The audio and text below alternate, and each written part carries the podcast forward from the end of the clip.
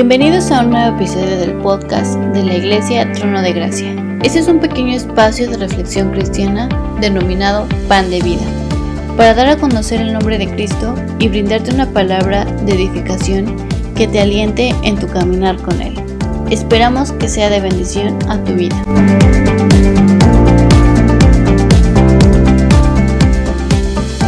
Un saludo para todos los que nos escuchan el mensaje que hoy les quiero compartir tiene como título El libre albedrío. El hombre prefirió hacer su propia voluntad en vez de hacer la voluntad de Dios hasta nuestros días. Pregunté a varias personas qué opinaban del libre albedrío. Sus respuestas fueron, libre albedrío para mí es libertad que Dios nos da. Otra persona contestó, hacer lo que queremos. Y por último, otra persona contestó, hacer lo que no quiere Dios que hagamos o decidamos. Buscando en el diccionario el significado, encontré que el libre albedrío es la potestad que el ser humano tiene de obrar según considere y elija.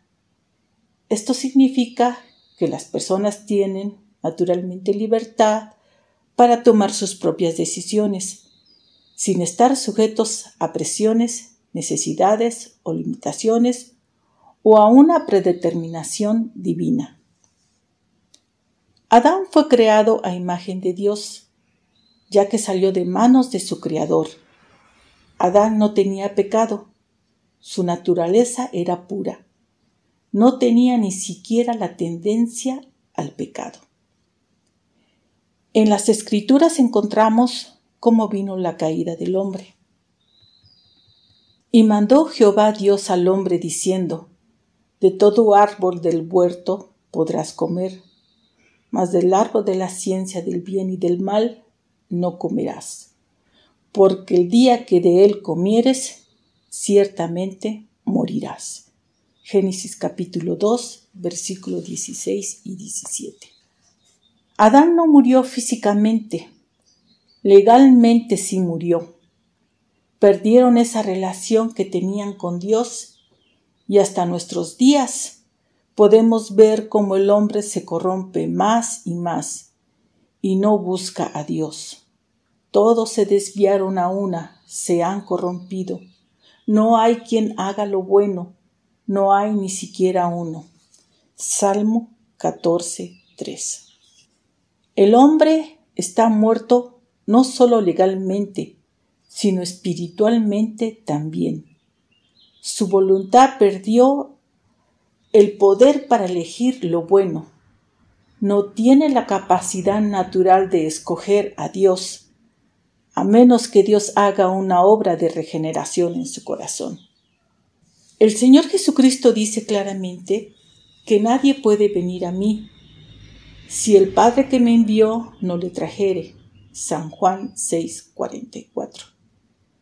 Nadie puede venir sin la ayuda de Dios.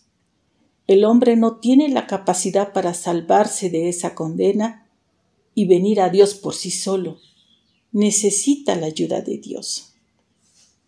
Hemos visto que el hombre vive de acuerdo a sus necesidades y hace lo que considera es mejor para él. Él es responsable de sus actos, de su libre albedrío. El hombre no es un títere o una máquina. El hombre es un ser humano. El hombre tiene voluntad. El problema que la voluntad del hombre está dañada por causa de la caída. Si como hombres tenemos una naturaleza caída, nuestras acciones y decisiones se inclinarán a hacer lo malo.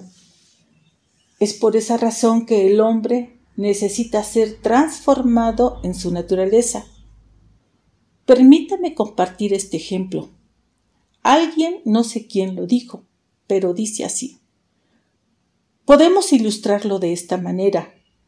Si yo pongo a escoger libremente a un buitre y a una paloma la comida que quieren comer, y pongo delante del buitre al piste y carroña, y pongo delante de la paloma alpiste y carroña, el buitre libremente va a escoger la carroña.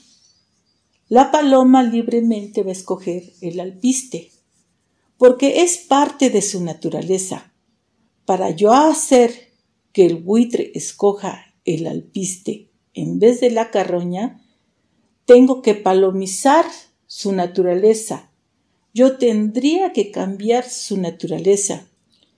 Y eso es exactamente lo que hace Dios en la regeneración. Él hace una transformación en la naturaleza humana. Dios nos creó a su imagen y semejanza y nos dio voluntad para tomar decisiones. Dios le dio al hombre la capacidad moral de escoger, porque no somos títeres o robots. El hombre fue creado con un libre albedrío para hacer la voluntad de Dios, con relación a lo bueno, no para hacer lo malo. El hombre quiere vivir a su manera. El hombre peca y sigue pecando haciendo lo malo. Por más que nos esforcemos a ser, entre comillas, buenas personas, constantemente nos dejamos guiar por nuestras emociones, sacando a la luz nuestra naturaleza caída. Dice la palabra de Dios que aun estando muertos en nuestros pecados, Cristo vino para salvarnos de la muerte y vino para darnos vida Leamos ahora Efesios capítulo 2 del 1 al 5. Y dice así, Y Él os dio vida a vosotros cuando estabais muertos en vuestros delitos y pecados, en los cuales anduvisteis en otro tiempo, siguiendo la corriente de este mundo, conforme al príncipe de la potestad del aire, el espíritu que ahora opera en los hijos de desobediencia, entre los cuales también todos nosotros vivimos en otro tiempo, en los deseos de nuestra carne, haciendo la voluntad de la carne y de los pensamientos, y éramos por naturaleza hijos de ira, lo mismo que los demás. Pero Dios, que es rico en misericordia por su gran amor con que nos amó, aun estando nosotros muertos en pecados, nos dio vida juntamente con Cristo. Por gracia sois salvos. Es la gracia de Dios operando en nuestras vidas ahora.